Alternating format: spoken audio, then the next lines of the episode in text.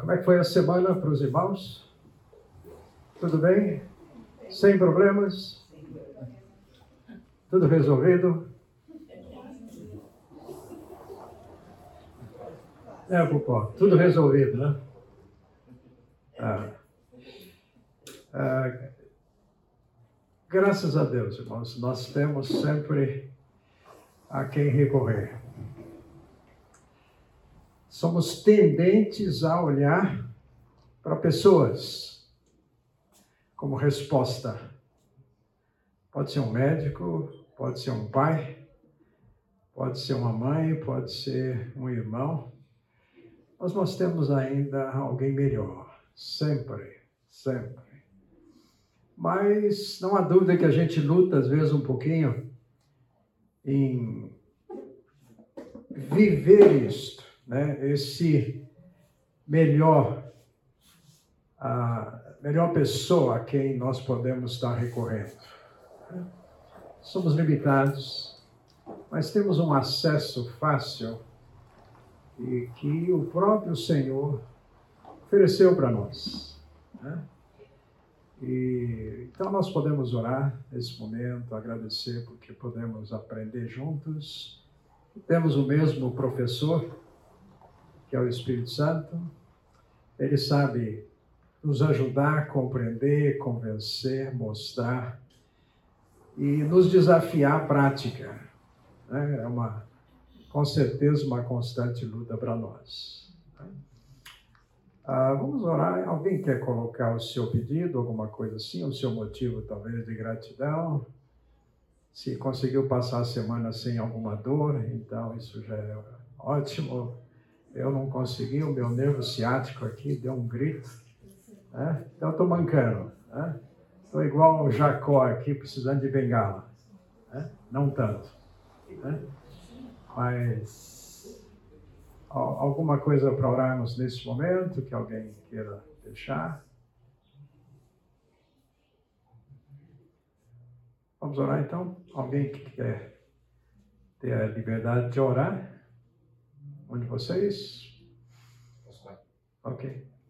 Pai, nós agradecemos ao Senhor pelo privilégio de estar reunidos aqui, Senhor, mais um dia, pela misericórdia do Senhor que nos alcança mais uma vez, Pai pelo privilégio de estudar a tua palavra e, como foi dito, aprender com o Senhor, meu Deus, a tomada nas tomadas de decisões, como agir em diversas situações. Pedimos que o Senhor esclareça tudo que for falado mente, meu Deus, que o Senhor conduza tudo que foi ensinado para glória, louvor e honra do seu nome. Em nome Amém. de Jesus. Amém. Amém. Amém. Irmãos, nós temos um privilégio que sabemos a palavra aqui, a verdade de Deus para nós. E Deus se preocupou em deixar alguma coisa escrita para nós. Ele nos fez, né? Vamos lembrar, pessoas inteligentes, diferentes uns dos outros em termos de oportunidades, de interesse, mas nós temos um Deus que, na sua inteligência, ele podia comunicar, podia falar. E ele criou a todos nós para poder conversar conosco. O que acabamos de fazer é, é conversa. Conversamos com Deus, falamos oração. Mas é o privilégio de podermos, então, é, ter esse acesso a Ele, porque isto veio dele para cá dele para nós. Né? Deus sempre se interessou, desde o Éden, em conversar. E ele faz isso por toda, todo relato bíblico aqui. Usou de várias maneiras para falar, e então usou pessoas também. Hoje de manhã ainda, a minha esposa e eu, nós estávamos pensando num texto, conversando sobre ele, lá de Êxodo, e quando Deus usou é, um sogro para falar com o genro, né? a Jetro, então ele tinha ficado com a esposa de Moisés, quando Moisés está tirando o povo do Egito. E a gente tem a descrição ali, o relato bíblico, o quanto Deus ali conversou face a face com Moisés. Gente, que experiência. Moisés sobe, pelo menos por duas vezes, assim, bem específico. Moisés sobe no monte, fica 40 dias conversando face a face com Deus. Foi Deus que pediu isso. Não foi iniciativa de Moisés. Foi Deus que quis. Agora, Moisés, então, ah, naquele contexto ali que ele tira o povo, logo em seguida o sogro aparece. Então você imagina a conversa desses dois velhinhos. Né? Porque nessa, pelo menos pelo que a gente sabe, Moisés nesta época estava lá com os seus oitenta e poucos anos. Né? Agora, o Jetro era o sogro. Então vamos botar um pouco mais de idade nisso aí. Né? Conversa de dois aí de cabelo branco? Compartilhando a experiência como Deus fez. Aí o que, que acontece? Ah, Moisés está ali fazendo o trabalho dele, ouvindo as pessoas, e tinha muito trabalho para fazer. Um cálculo que a gente normalmente faz é que o povo, quando sai, estavam ali de mais ou menos, pelo menos, umas é, 2 milhões de pessoas. Gente, movimentar uma cidade como Campinas toda, uma população de Campinas e mais um pouco, tirar de, umas, né, de um país andando no deserto. É, então Moisés está ali ouvindo as necessidades e o sogro chega e fala para ele assim: Olha, Posso te dar uma sugestão? Se você achar que essa sugestão é boa, e se Deus confirmar, te orientar nisto, aceita e faça. E Moisés ouviu, achou muito boa a sugestão do sogro e começou a fazer. O que eu estou querendo citar com esse texto? É o fato que Deus usa há, mesmo no caso de Moisés, alguém que é muito fiel ali ao Senhor, como o texto bíblico mostra, alguém que falou com Deus, né, é, tão de perto, por várias maneiras. A pergunta é por que, que Deus não orientou Moisés para fazer aquilo ali, para distribuir responsabilidades? Deus podia ter feito, mas ele também quis usar pessoas. Gente, Deus usa pessoas na nossa vida. Como é importante a gente estar sensível a isso. Deus usando não só de uma maneira fora do comum, né, como se vai enviar anjo. Nós temos isso dentro da Bíblia. Ele enviou Jesus. Nós estamos falando aqui que nessa mesma, nesse mesmo estilo de, de vida, nós vemos que o próprio Jesus se deixou ser encorajado, estimulado por pessoas e pelo próprio Espírito Santo. Então, o que nós temos conversado aqui, aqui está meio devagar, né, irmãos? Ah, é que Jesus, como exemplo para nós em tudo, nos ensina duas verdades principais que nós estamos focando aqui.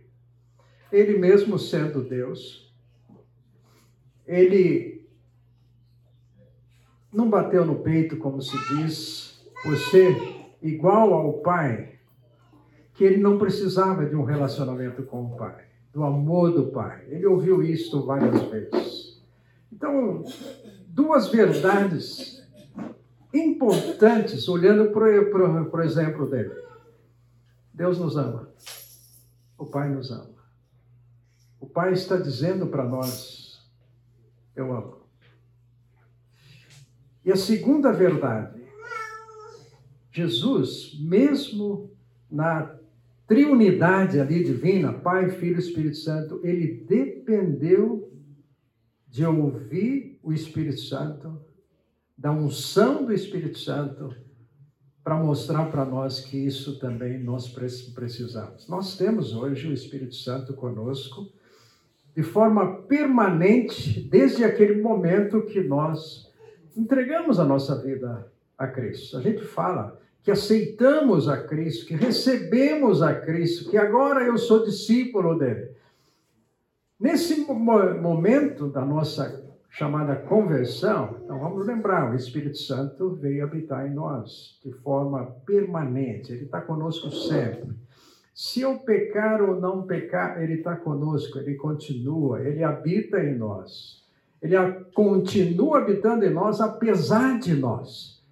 Então nós não temos, vamos dizer assim, desculpa para sermos pessoas derrotadas. Por quê? Porque nós temos esse livro aqui que nos orienta, e o Espírito Santo vai usar esse livro aqui que ele coordenou, ele teve ali, é, vamos dizer assim, usando pessoas para escrever, autores bíblicos, como nós falamos, então nós temos esse ensino. E nós, nesse mundo em que vivemos, nós já falamos disso, nós não podemos ficar sem lembrar. Deus nos ama. Principalmente naqueles momentos que parece que a gente está passando por, por situações que a gente gostaria de uma intervenção do Pai de imediato na nossa vida. Uma resposta assim. Né? Mas não precisamos duvidar do amor dele para conosco. Tá?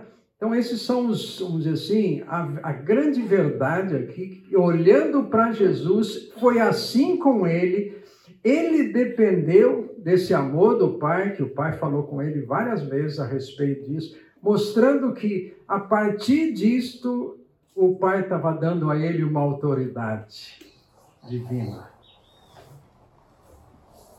E a dependência de fazer o ministério dele que ele fez na dependência do Espírito Santo, segundo a orientação do Espírito Santo. Gente, isso precisa acontecer conosco também. Exemplo para nós. Não estamos sós. O propósito de Deus para você e para mim, temos falado aqui, enfatizado, isso é um propósito, que como Jesus é eterno, como Jesus falou, eu vou e volto para vocês estarem comigo para sempre. Então, toda a nossa perspectiva gente, é eterna. Então, nós vamos olhar um pouquinho hoje. Eu queria lembrar com vocês aquilo que nós conhecemos como o jantar da Páscoa. E nós temos olhado, então, para alguns momentos da vida de Jesus, e esse é um momento muito especial. Muito especial. Gente, um momento onde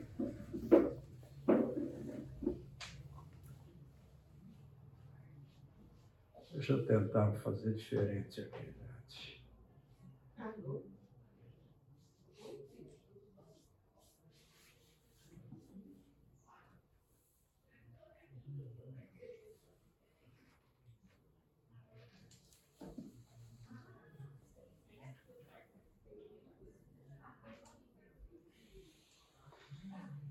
Eu quero que vocês abram.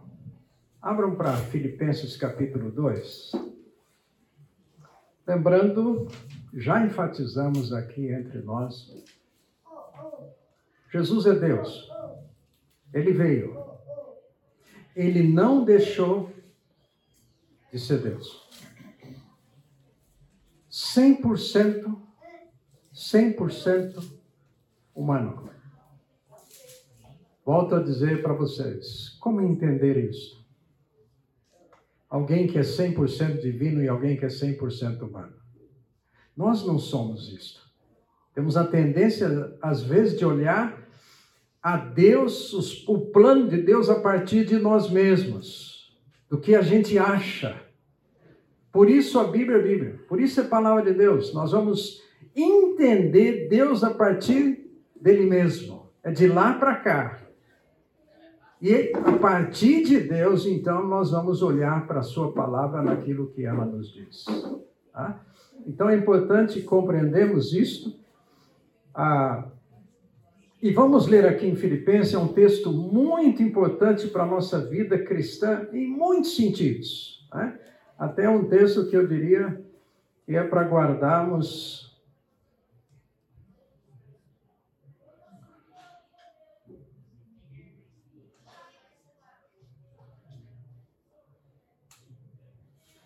Chegamos aqui. Está dando para ver? Deixa eu ampliar um pouquinho. Filipenses capítulo 2. Eu queria que nós lêssemos aqui versículos de 1 a 11. Quem lê para nós? Versículos de 1 a 11. Opa, então leia para nós. Alguma motivação por estar em Cristo? Há alguma consolação que vem do amor? Há alguma comunhão do Espírito? Há alguma compaixão e afeição? Então completem minha alegria, concordando sinceramente uns com os outros, amando-se mutuamente e trabalhando juntos com a mesma forma de pensar em um só propósito. Não sejam egoístas, nem tentem impressionar ninguém. Sejam humildes e considerem os outros mais importantes que você. Não procurem apenas os próprios interesses, mas preocupem-se também com os interesses alheios. Tenham a mesma atitude demonstrada por Cristo Jesus, embora sendo Deus. Não considerou ser igual a Deus, fosse algo a que devesse se apegar. Em vez disso, esvaziou-se a si mesmo, assumiu a posição de escravo e nasceu como ser humano. Quando veio em forma humana, humilhou-se e foi obediente até a morte e morte de cruz. Por isso Deus o elevou ao lugar de mais alta honra. Ele deu o nome que está acima de todos os nomes, para que, ao nome de Jesus, todo joelho se dobre, nos céus, na terra e debaixo da terra, e toda língua declare que Jesus é o Senhor, para a glória de Deus Pai. Ok, obrigado. O jantar da Páscoa Está lá, nós vamos abrir lá também João, capítulo 13. É, o, é esse evangelho que fala mais de todo o conteúdo do que foi aquele jantar. Ah, mostra que Jesus estava ali ensinando a eles a respeito da relação mesmo dele com o Pai, numa atitude de obediência e também é o momento que ele mais ensina sobre a pessoa do Espírito Santo, que ele fala sobre o, Espírito Santo. Né? É justamente nestes, é, nesse jantar aqui que foi Jesus que ofereceu, capítulos 13 até o capítulo 17. Né?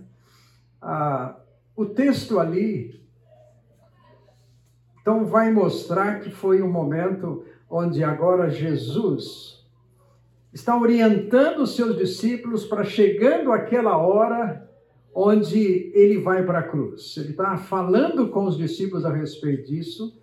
Eles pouco estão entendendo isso. Eles nunca compreenderam de fato a necessidade de que Jesus precisava morrer e ressuscitar. Eles só foram entender essa questão da ressurreição só depois que aconteceu. É algo, é algo interessante que Jesus falou, mas isso não estava claro para os seus discípulos. Por quê? Porque o, o que eles tinham em mente era um Jesus, um rei, um governante, alguém de um líder, e não era alguém que então para eles era interessante pensar assim, é, pensar em morte. Né? Eles estavam muito mais preocupados em olhar para uma situação muito mais política de rei do que qualquer outra coisa. Nesse texto aqui que acabamos de, de ler, ele está nos desafiando a uma vida de maturidade espiritual, de crescimento espiritual. E ele vai olhar o exemplo de Jesus como ilustração prática para nós. Agora, no jantar, a primeira atitude que Jesus toma ali é o que nós já sabemos quando ele lava os pés dos seus discípulos. Isso impressionou tremendamente a eles.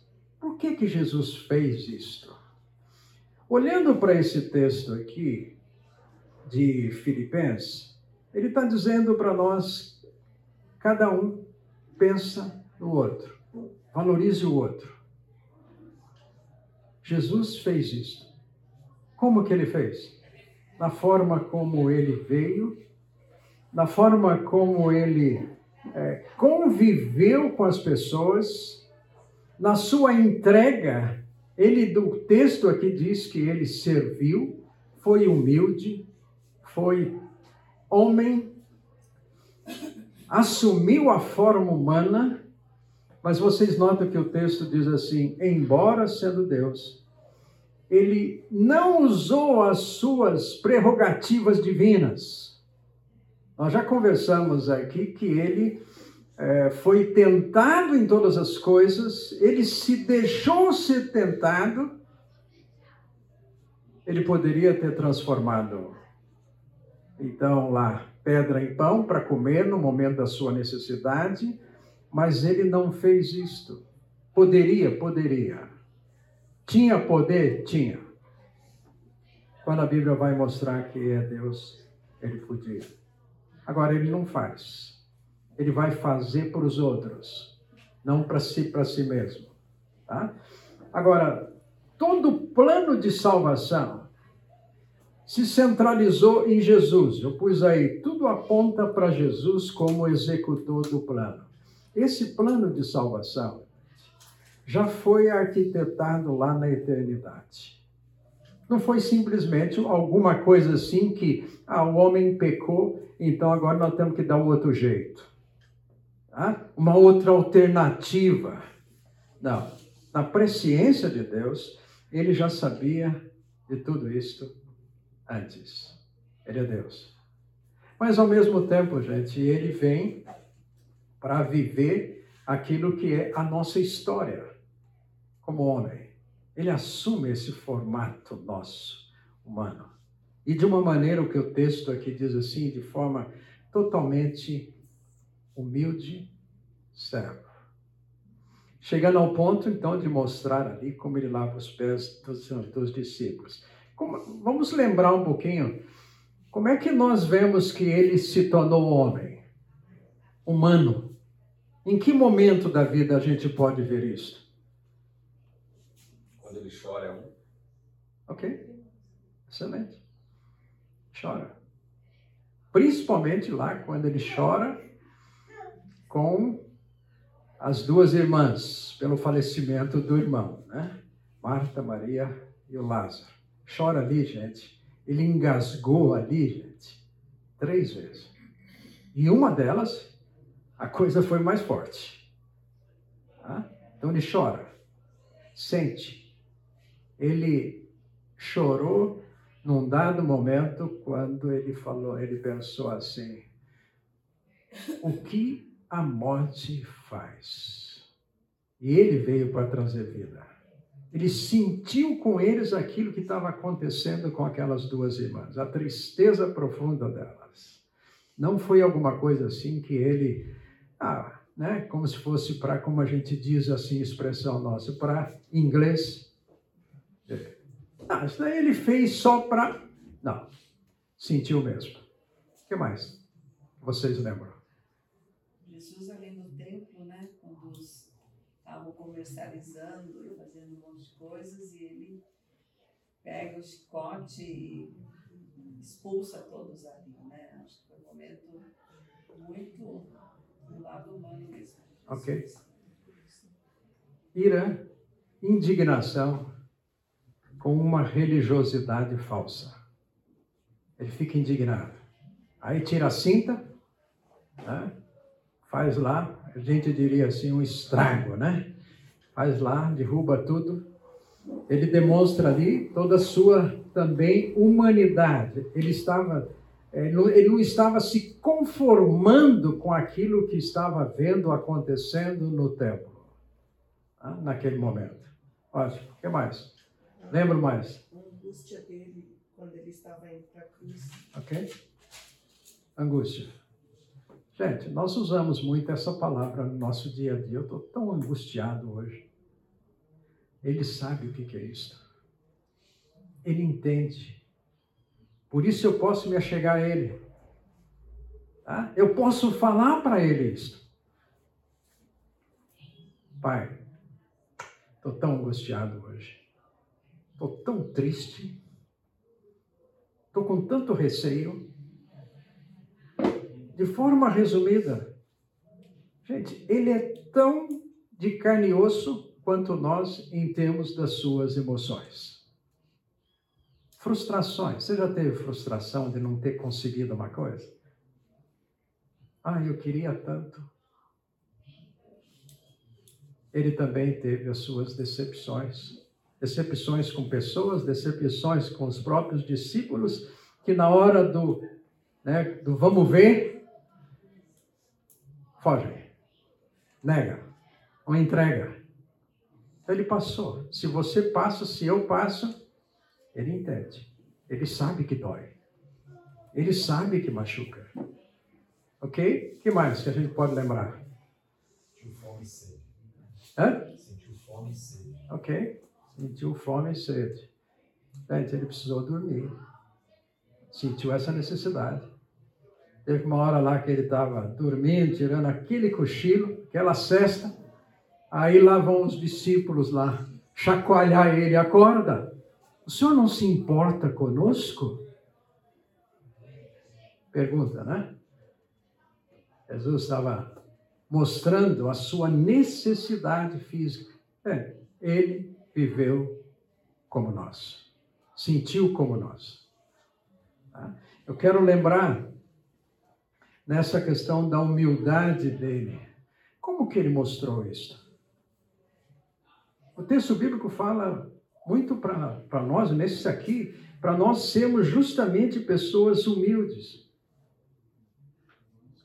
Nesse texto, ele define humildade. O que nós entendemos por humildade? O texto bíblico, em outros momentos, fala assim: humilhai-vos diante da mão poderosa de Deus, e Ele vai fazer diferença. Para que Ele, em tempo oportuno, dê para você as vitórias que Ele quer dar para que ele, em tempo oportuno, vos exalte, ele te coloque numa posição que você não tinha antes. Então ele fala assim: baixa a cabeça diante de mim, se humilhe, espere um momento. Tá? É o que ele fez. Ele assumiu essa postura humilde. De que modo que nós vemos? Como é que você enxerga? Onde? Que fato da Bíblia que nós podemos ver? A humildade dele. Ele lava os pés dos discípulos. Ok naquele momento estavam discutindo quem era o maior, né? Ele... Nós vamos falar um pouquinho disso ainda.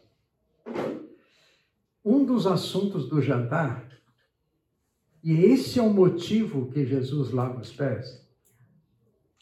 Os discípulos estavam discutindo no jantar, gente, quem era o maior entre eles.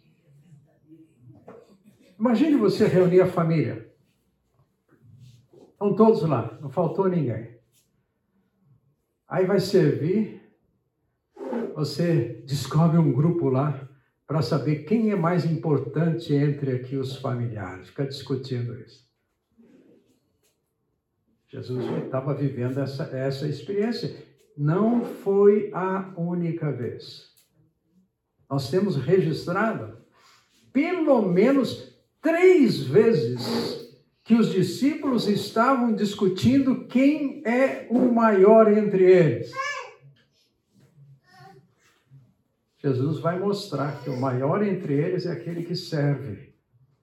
É aquele que serve. E não aquele que quer posição.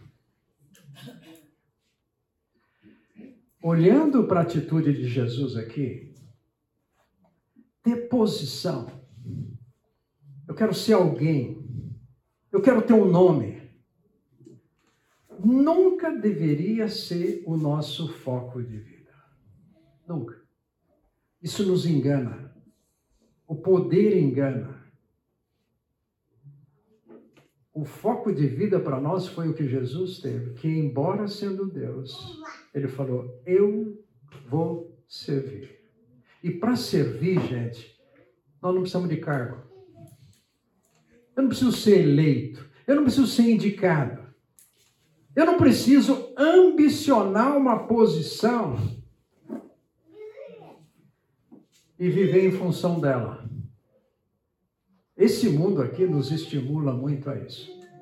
Ah, se você não for, se você não chegará, e somos enganados por isso. O nosso foco é servir, humildemente. Lembram mais outros momentos? Embora sendo Deus, ele nasceu aonde?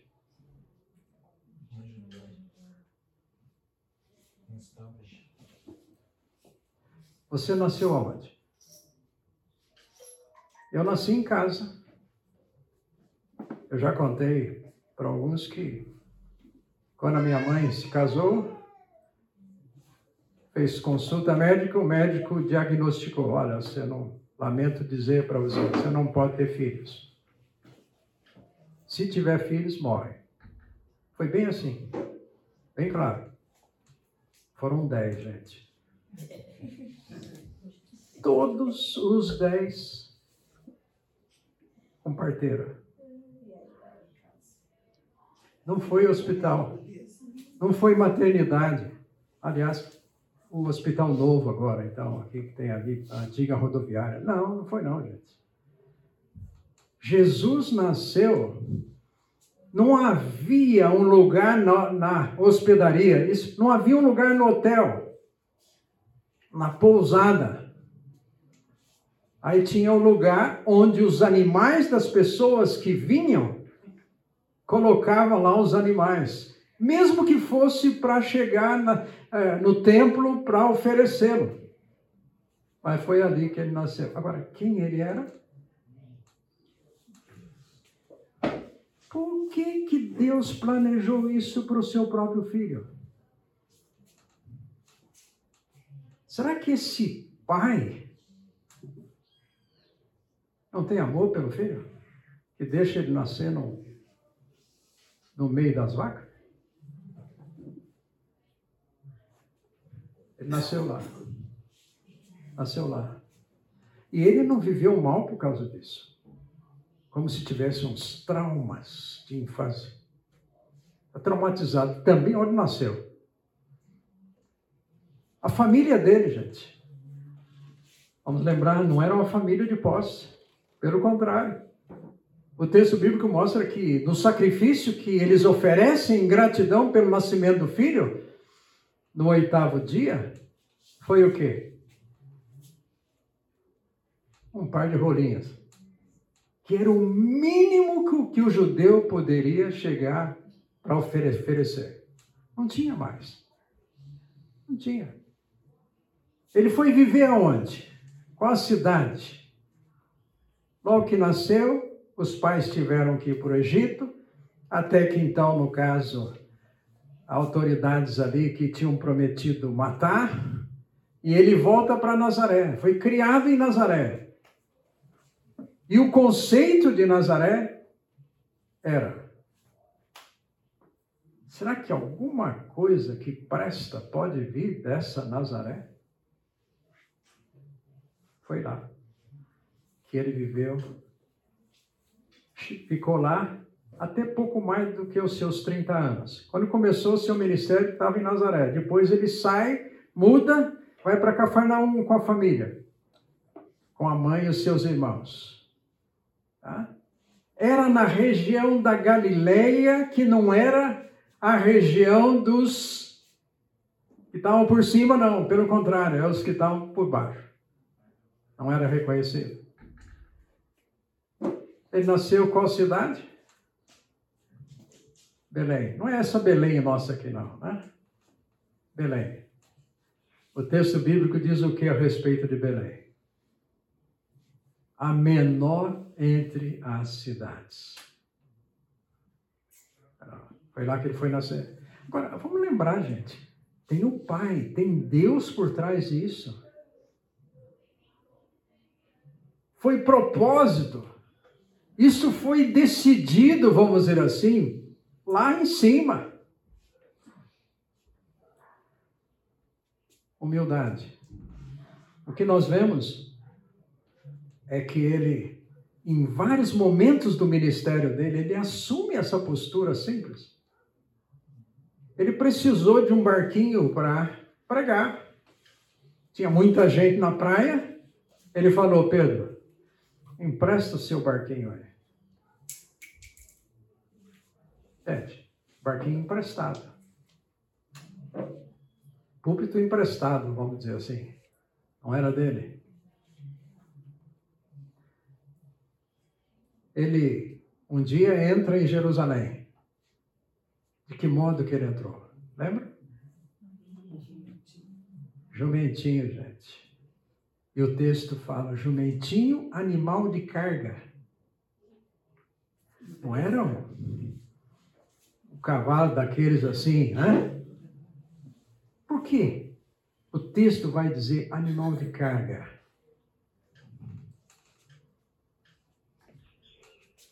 Que é um animal que a gente usa para jogar coisa em cima, para servir. Ele propositalmente pediu. Vai lá e pega, pede. O Salvador, o Senhor precisa daquele jumentinho. Ele usa, vamos dizer assim, o carro dele era novo, diz o texto. Ninguém ainda tinha montado naquele jumentinho. Mas era jumentinho. Simples. Não era carro do ano. Ele não se iludiu, gente, por carro zero quilômetro. Ah, meu carro, sabe como é que é? Meio velhinho, tal, coisa assim. Tal. Animal de carga foi a opção dele. Humildade. Isso revela o coração. O que nós vemos também, de vez em quando ele estava viajando. Ele ficava numa casa, quando convidado. Mas várias vezes o texto bíblico vai mostrar o seguinte: ele dormia no Monte das Oliveiras, era o hotelzinho dele lá. Era o ibis dele lá, tá? Encostava a cabeça numa árvore e ali dormia. Gente, ele é Deus. Não deixou de ser Deus mas assumiu um posicionamento de humildade diante das pessoas. Ele não queria dizer para os outros: olha, eu sou mais do que vocês.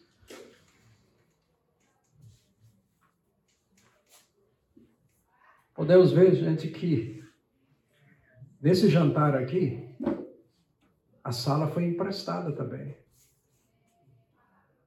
Ele não tinha uma casa para oferecer, né? uma sala específica para isso. E aqui a gente pode pensar em nós, aonde moramos. O que Deus tem nos dado para servi-lo, para usar, gente, como instrumento dele. Mas a gente quer, às vezes, mostrar alguma coisa e vivemos insatisfeitos com aquilo que Ele tem dado para nós, para usar. Por quê? Porque se nós vamos seguir a Jesus, somos servos. Ele está dizendo nesse texto: tenha o mesmo sentimento, mesma atitude que Jesus teve. Nós estamos seguindo a Ele. Tá? Isso não significa que eu não posso ter uma casa né, grande, cheio de quartos, dá mais trabalho, né? Para limpar. Mas isso não pode ser motivo nenhum de vaidade. Eu vou usar o que ele me dá, o que ele me permite ter, tudo que vem dele. Gente, nós somos servos. Nós somos servos. Ele morreu? Não tinha nenhum túmulo. túmulo foi emprestado. Tudo foi assim com Jesus, porque ele sabia de uma coisa: eu estou em transição. Em dado momento, ele falou assim: Na casa do meu pai há muitas moradas, eu vou preparar um cantinho para vocês. E eu volto para levar para vocês ficarem comigo. O foco dele era lá, não aqui. Transição. Gente, nós estamos de tra em transição. Nós estamos de passagem. Inclusive para tomar um copo d'água no intervalo. Estamos de passagem. Tá? Ok, irmãos. Tomar água. Esse princípio ah, que nós tiramos da vida de Jesus, sendo servo, ah, é fundamental para todos os nossos relacionamentos. Trabalho, em casa, igreja, é, onde, onde o Senhor nos coloca para viver. Eu diria que talvez uma frase para nós, para nos ajudar a viver. Como Jesus, é não sermos donos de nada, mas mordomos que Ele nos der, o que Ele colocar para nós, profissão, família, relacionamentos, nós somos apenas servos para servir. O plano é dele, sempre será dele. É descanso para nós. Muitas vezes, nesse plano de Deus, nós não vamos entender. E esse não é o mais importante que eu entenda o que está acontecendo. Mas eu simplesmente sirva. Eu faço. Nas oportunidades que Deus me dá, como Jesus, como esse texto de Filipenses coloca, e outros textos, para a glória do Pai não é para minha satisfação. É importante compreendermos, não vamos entender tudo o que passamos. Aliás, lendo o, a, a convivência de Jesus com seus discípulos, muitas vezes eles perguntaram, e Jesus muitas vezes falou com eles por parábolas tinha hora de entender. Inclusive, Jesus fala isto aqui nesse jantar, no contexto desse jantar.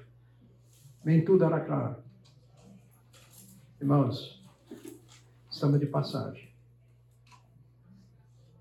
O melhor que Deus tem para você e para mim não é aqui. Não é aqui. Se nós queremos estar com Jesus, seguirmos a Jesus, é estar com Jesus que é o melhor. Ele disse: Eu vou, mas eu volto. A nossa expectativa.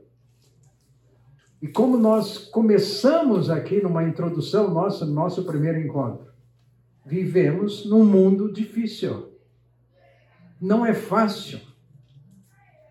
Os relacionamentos em todas as áreas da nossa vida. Mas se nós podemos entender que o que Deus coloca para nós fazermos é porque nós somos servos dele, somos apenas mordomos. Quando nós tivermos as chamadas perdas, eu vou poder me referir a Deus. Deus, é o Senhor. Não sou eu que estou perdendo. Mas Deus talvez está tirando algo de mim para que eu possa ser mais útil dentro daquilo que é o plano dele. Foi assim com Jesus. Então nós somos como peregrinos, forasteiros. Nós não podemos ficar tão acomodados ao nosso estilo de vida que a gente não quer é, sair daquilo que estamos fazendo. Mas somos servos e, como servos, ele tem liberdade de fazer mudanças na nossa vida, entendendo ou não. Mas podemos confiar. Ele ama, sabe o que está fazendo e vai me capacitar, vai me dar graça para enfrentar como Jesus enfrentou. Eu posso também enfrentar. Então, o entendimento daquilo que poderíamos dizer assim, a vontade de Deus, é algo que absolutamente vamos compreender por um ato de confiança da nossa parte nele. O problema, às vezes, é que nós queremos ter a segurança. Eu quero saber. Eu quero ter controle. E isto não é fé. Fé é quando não enxergamos, mas podemos crer. Pai, eu não entendo, mas eu sei que o Senhor tem planos para a sua própria glória. Foi assim com Jesus, ele nos dá exemplo disso.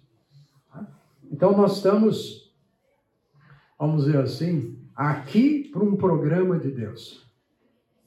E situações adversas vão acontecer conosco. É, não podemos pensar nem um pouco que, ah, isso é só comigo. Não. Com todos. Situações que passamos. Olhem o texto no contexto da ceia. Abram aí para Lucas capítulo 22. E eu quero que alguém leia para nós aí, versículos 24 a 30. Está no contexto da ceia.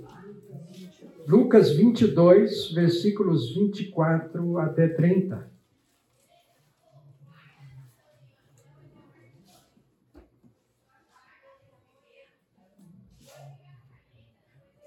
Quem lê? Depois começaram a discutir entre si qual deles era o mais importante.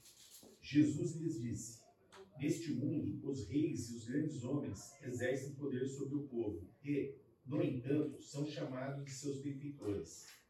Entre vocês, porém, será diferente. Porque maior entre vocês ocupe a posição inferior e o líder seja o servo. Quem é mais importante? O que está à mesa ou o que serve? Não é aquele que está à mesa? Mas aqui não, pois eu estou entre vocês como quem serve. Vocês permaneceram comigo durante meu tempo de promoção. E assim como meu pai me concedeu um reino, eu agora lhes concedo o direito de comer e beber a minha mesa, em meu reino. Vocês se sentarão entre tronos e julgarão as doze tribos de Israel. Ok. Nota o texto tão claro em dizer Jesus assim: Eu decidi ser alguém como quem serve. É uma questão de decisão. Ser humilde é uma questão que eu decido ser. Ser orgulhoso também eu desejo ser. Eu desejo aparecer. Eu desejo ter títulos. Eu desejo, então, viver de tal maneira que as pessoas possam notar que eu estou lá.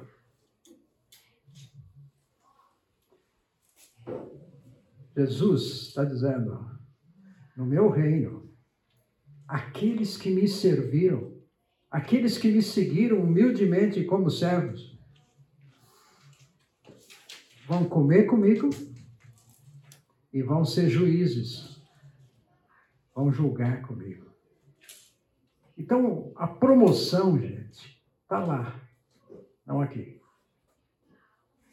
É tão importante para nós entendermos isso e colocarmos isso na nossa vida como prática, porque eu não vou viver então com o foco em ser alguém, mas em ser um servo daquilo que Deus me dá para fazer. E para servir, não há nada que eu não possa servir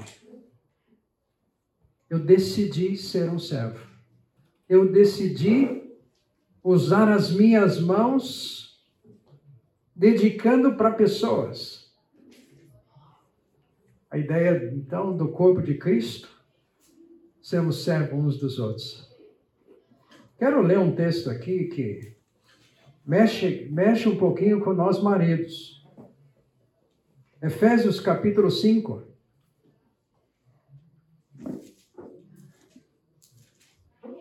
Efésios capítulo 5.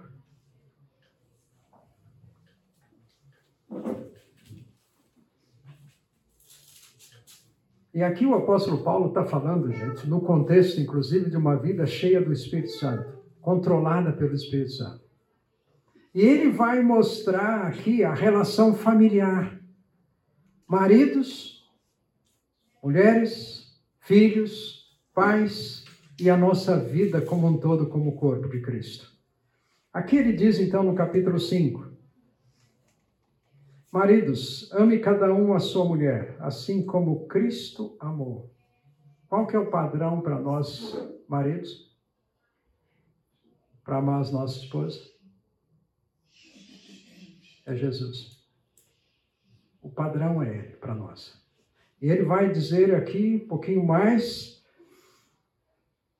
Se entregou por ela para santificá-la tendo-a purificado pelo lavar da água mediante a palavra. O que está dizendo aqui? Que para nós, maridos, nós somos os responsáveis pela vida espiritual dos nossos lares, pela vida espiritual das nossas esposas. E nós vamos fazer isso servindo. Não é pegando a Bíblia e falando assim, mulher, você está vendo aqui, ó, você está em pecado, porque o texto Espírito servo, eu sei que eu sou um pecador. Eu não sou um pregador da minha esposa. Eu não sou pastor dela. Mesmo que lá no início do nosso casamento, gente, eu preguei bastante para ela. Até que o próprio Espírito Santo, Carlos, isso não é seu papel. Seu papel é ser servo, como Jesus. Para quê? O texto vai dizer, versículo 27, para apresentá-la a si mesmo como igreja gloriosa, sem mancha nem ruga ou coisa semelhante, santa e inculpável. Da mesma forma, os maridos devem amar cada um a sua mulher como seu próprio corpo. Quem ama a sua mulher ama a si mesmo. E continua aqui falando dessa relação familiar.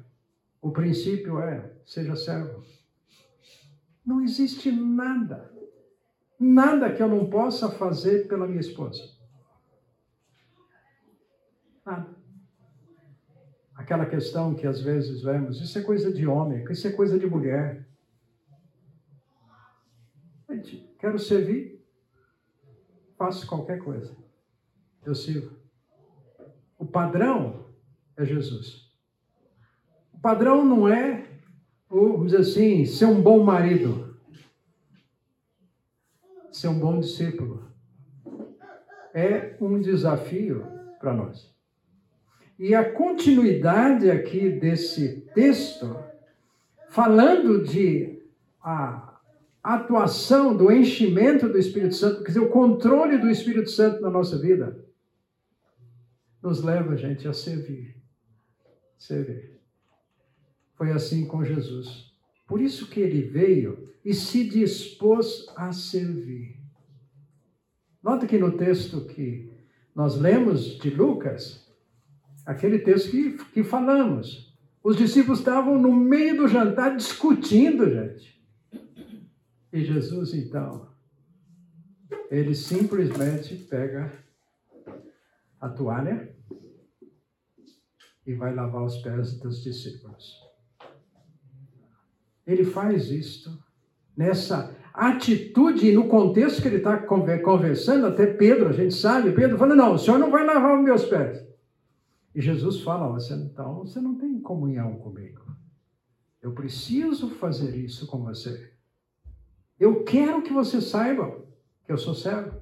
Aliás, ele diz assim, vocês sabem que eu sou mestre e senhor. Ele tinha consciência disso. Ele não esqueceu que ele era Deus. Ele estava lembrando que ele era servo. E como servo, ele poderia servir até mesmo lavando os pés. É interessante que nesse jantar aqui, quem tomou a iniciativa de que esse jantar acontecesse foi o próprio Jesus. Foi ele que tomou a iniciativa de convidar dois dos seus discípulos e dizer para eles: vão preparar. Vão lá falar com tal pessoa. Ele vai nos emprestar um lugar. A sala do jantar. Emprestada. E ele oferece. Ele oferece. Aquele jantar ali. Você imagina, gente que discussão mais fora de hora. Teve um outro momento que uma, vamos dizer assim, uma tia de Jesus, irmã da Maria, que era mãe do Joãozinho e do Tiaguinho, dois dos apóstolos. Ela chega para Jesus e fala assim: Jesus, no teu reino, será que os meus dois filhos poderiam sentar um do lado, outro do outro de você? Gente, um pedido muito simples de mãe, não é? A mãe não quer sempre o melhor para os filhos? Não quer ver os filhos progredindo na vida? Nossa, meu filho, minha filha foi um pedido de mãe. E Jesus respondeu: Olha, será que eles estão prontos a passar pelo que eu passo? Mãe nenhuma quer ver filho sofrendo. Sem muito conhecimento. Eles admitem, não, nós podemos. E Jesus disse, então, olha, Sentado do meu lado direito, do meu lado esquerdo no reino, é o pai que sabe disso. Mas nota que o foco que está passando para os próprios filhos, cargo, mesmo que seja lá. Não foi esse o foco do próprio Jesus que estava lá e veio aqui para ser servo. A vamos dizer assim, a ambição de Jesus era servir. E ele precisou, gente, do próprio Espírito Santo para ajudá-lo nisto. Porque se ele é 100% humano, ele foi tentado em todas as coisas, ele precisou também do conforto do próprio Espírito Santo. Eu sei que é uma relação difícil para nós compreendermos assim à primeira vista, como alguém, né, que já falamos, 100% divino, 100% humano, mas o fato é, gente, que ele morreu por nós, se deu por nós, ressuscitou por nós como homem, 100%. Numa disposição servil. Esse tem que ser o nosso foco na nossa vida pessoal, nossa vida conjugal, nos relacionamentos que temos. Né? E nós temos que cuidar, inclusive, aquilo que nós queremos passar para os nossos filhos. O que é que eu quero para os meus filhos? Com meu fi... Eu passei, mas meu filho não vai passar. Hum... Cuidado. Muito perigoso isso se Deus tem permitido dificuldade na vida dos nossos filhos, por que, que eu acho que eu não vou permitir? O que Deus está fazendo na vida dos nossos filhos. Então é importante essa entrega nossa, dos nossos filhos ao Senhor para os propósitos dele. E talvez alguns nós passem vir a passar suas dificuldades naturais. E nem sempre será realmente, vamos dizer assim, de valor aquela proteção, além do que deve. O pai não tirou a cruz do seu filho. Era o único meio. Nós vamos precisar muito do ensino da palavra, do consolo do Espírito Santo e essa disposição interior de ser simples, de viver aqui de passagem, como servos, para poder enfrentar isso. Porque para nós não é fácil. Mas também não foi fácil para Jesus. Foi fácil. Quando é que os de seus familiares foram decididamente crer nele? Só após a sua ressurreição. Em todo o tempo do seu ministério, eles tiveram dificuldades de crer em Jesus como divino, como Deus de aceitar a posição que ele estava então e veio pregar, falar. Então é uma questão de decisão da nossa parte de vivermos como Jesus viveu, como instrumento de Jesus. Humilde.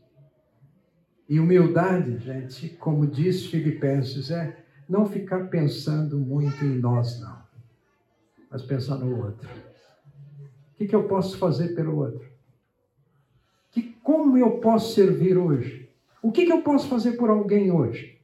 Inclusive por aqueles que nos machucam, por aqueles que nos fazem mal, por aqueles que nos ignoram, porque foi assim com Jesus. Com tudo que ele fez, a gente diz assim: como é que ele conseguiu ainda? Gente, ele precisava de lembrar que ele não estava só, tinha o amor do Pai, precisava de uma unção do Espírito. E uma decisão que ele tinha então de viver esse relacionamento e naquilo que nós temos hoje aqui, a palavra, como ele nos orienta nisso. É um desafio para nós, grande, mas é possível. Vivemos cada dia mais servindo e não buscando ser servido. Vamos fazer. Vamos ser instrumentos dele, desse modo. Alguém quer perguntar alguma coisa? Algum comentário? Difícil, né? Mas possível. Servimos a Ele como Ele serviu a nós, por uma decisão dele. Não foi alguma coisa que simplesmente ah, não tem outro jeito, vamos fazer. Não. Foi consciente. Servir. O exemplo dele. Sempre lembrando que nesse contexto do jantar, é aí que mais do que nunca ele vai mostrar isto. Vai mostrar isso. Também no contexto do jantar, foi um momento muito difícil para Jesus em termos espirituais. Uma pressão espiritual muito grande. O texto aqui do Evangelho de João começa dizendo: Jesus, o jantar está pronto, ele amou os seus discípulos até o fim, e nisto Judas está ali a opressão que tem ali sobre ele naquele momento. Querem abrir ali em João 13? Primeiros versículos, então, diz assim, versículo 1. Um pouco antes da festa, sabendo Jesus que havia chegado o tempo em que deixaria este mundo e iria para o Pai, tendo amado os seus que estavam no mundo, amou-os até o fim. Estava sendo servido o jantar e o diabo já havia induzido Judas Iscariotes, filho de Simão, a trair Jesus. Jesus sabia que o Pai havia colocado todas as coisas debaixo do seu poder e que viera de Deus, estava voltando para Deus. Assim levantou-se da mesa, tirou sua capa, colocou uma toalha em volta da cintura. Ele vai lavar os pés aqui. Nota que ele tem consciência da pressão espiritual em todo aquele momento. Ele tem consciência, daqui a pouco a coisa fica mais difícil ainda, porque no oferecer ali da ceia, daquele que a gente diz, né, o, o pão, o cálice, Jesus ofereceu para o próprio Judas o pão. E eles perguntaram: quem é entre nós que vai te trair? Ele sabia ali quem iria traí-lo. Gente, ele está jantando. Ele sabe disso. Ele continua decidido naquilo que era o propósito chegar até a cruz ressurreição. Então ele está consciente do que ele veio fazer.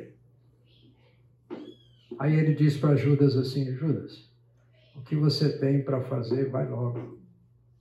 E o texto diz: naquele momento, o diabo tomou conta de Judas.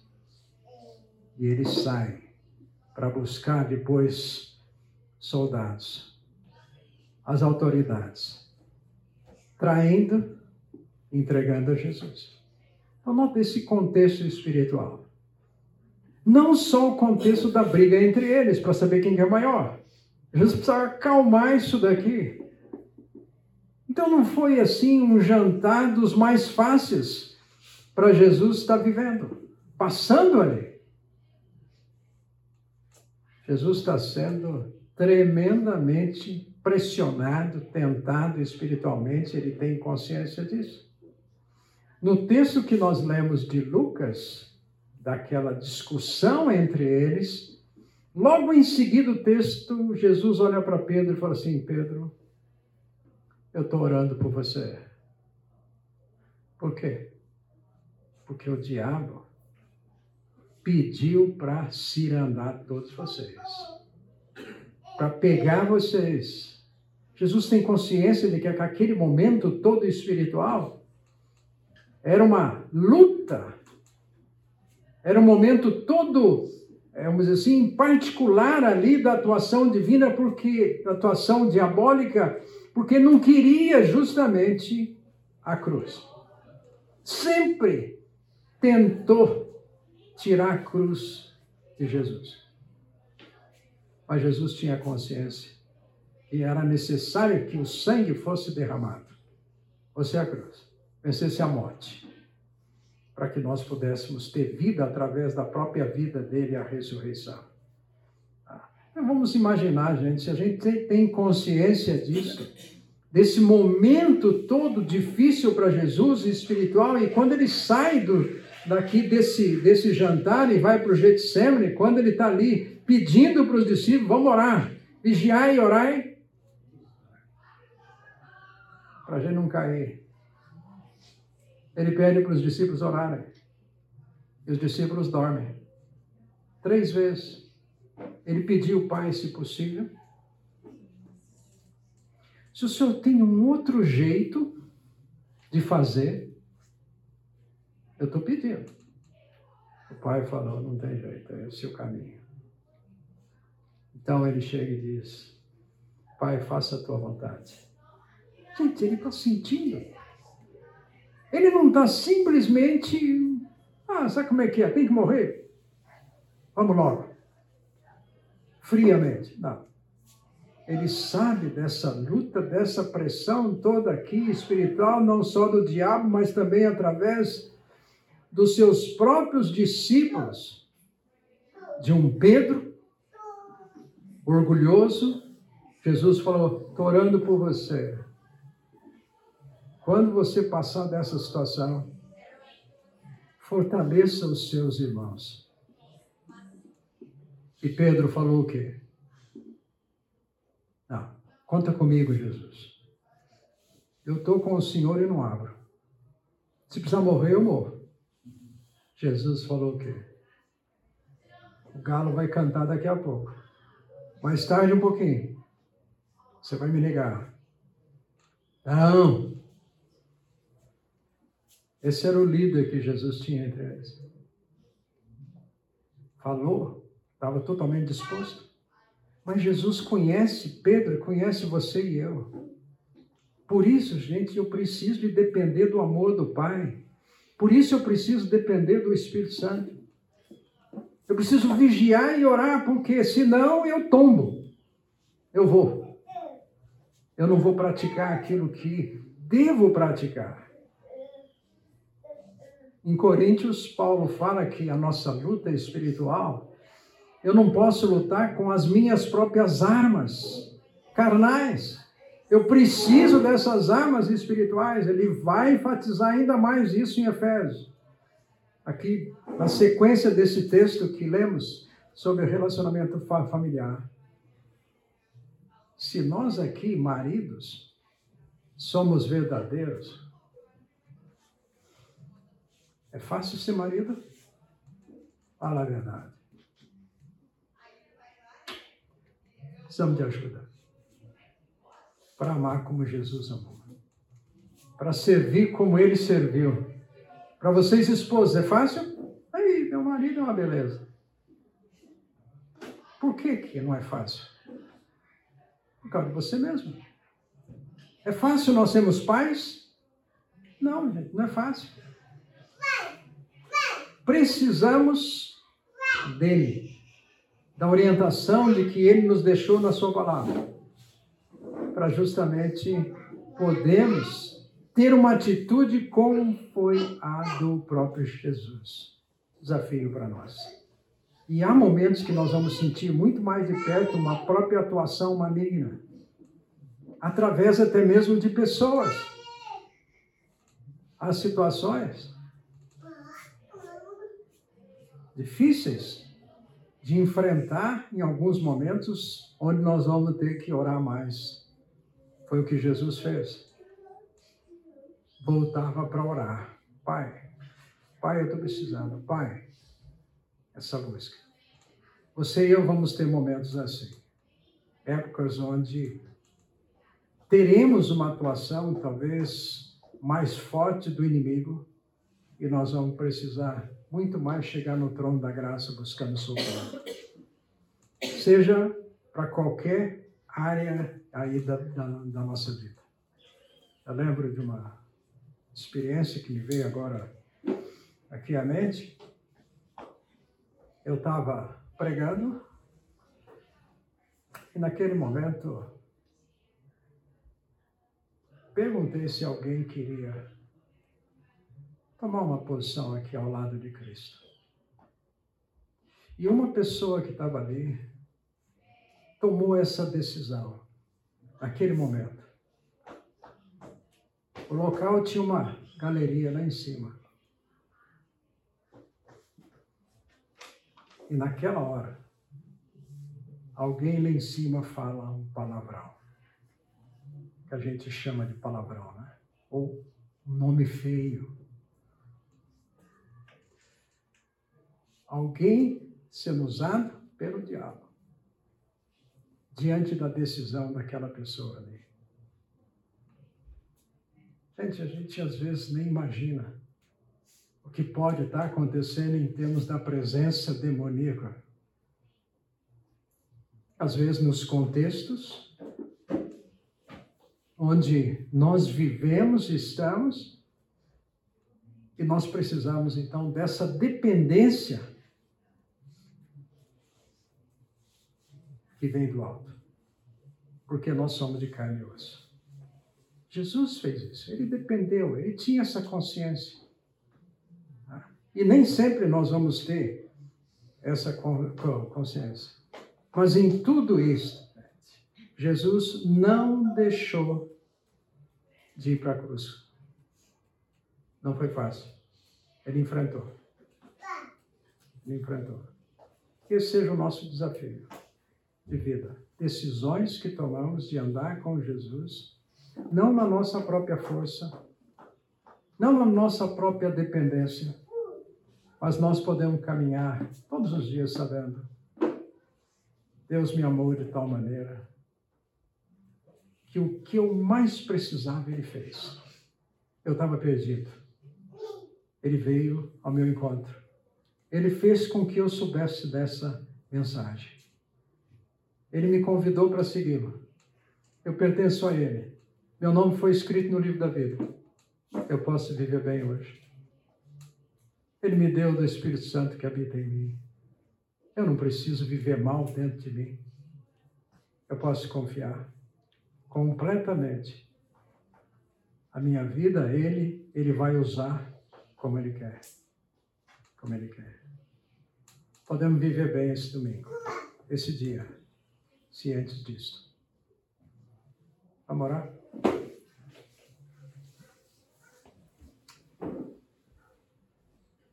Pai nosso que está nos céus, Obrigado porque o teu nome é santo, tu és Senhor soberano e nos dá o privilégio de falar com o Senhor. Não há ninguém como o Senhor que nos amou a ponto de entregar o seu próprio filho para nós podermos ter segurança espiritual para vivermos aqui servindo ao Senhor debaixo do teu olhar constante sobre as nossas vidas. Ó oh, Pai, muito obrigado, porque nós vamos viver esse restante dia cientes da tua presença conosco. Obrigado, Senhor, por isso. Obrigado porque nós podemos continuar aprendendo. Podemos continuar servindo e em todos os momentos o Senhor está conosco. Se o Senhor é por nós, não há nada, não há ninguém, não há situação que seja tão grande que o Senhor não possa nos dar vitórias. Senhor, obrigado por cada irmão meu aqui. Esteja com, com eles, Senhor. Suas famílias. Usa a vida deles para a glória do Senhor mesmo. Esse é um grande privilégio que temos, Senhor. Vivemos esse dia para a tua honra, para o teu louvor. Senhor, obrigado. Oramos assim aqui agradecidos, no nome de Jesus. Amém.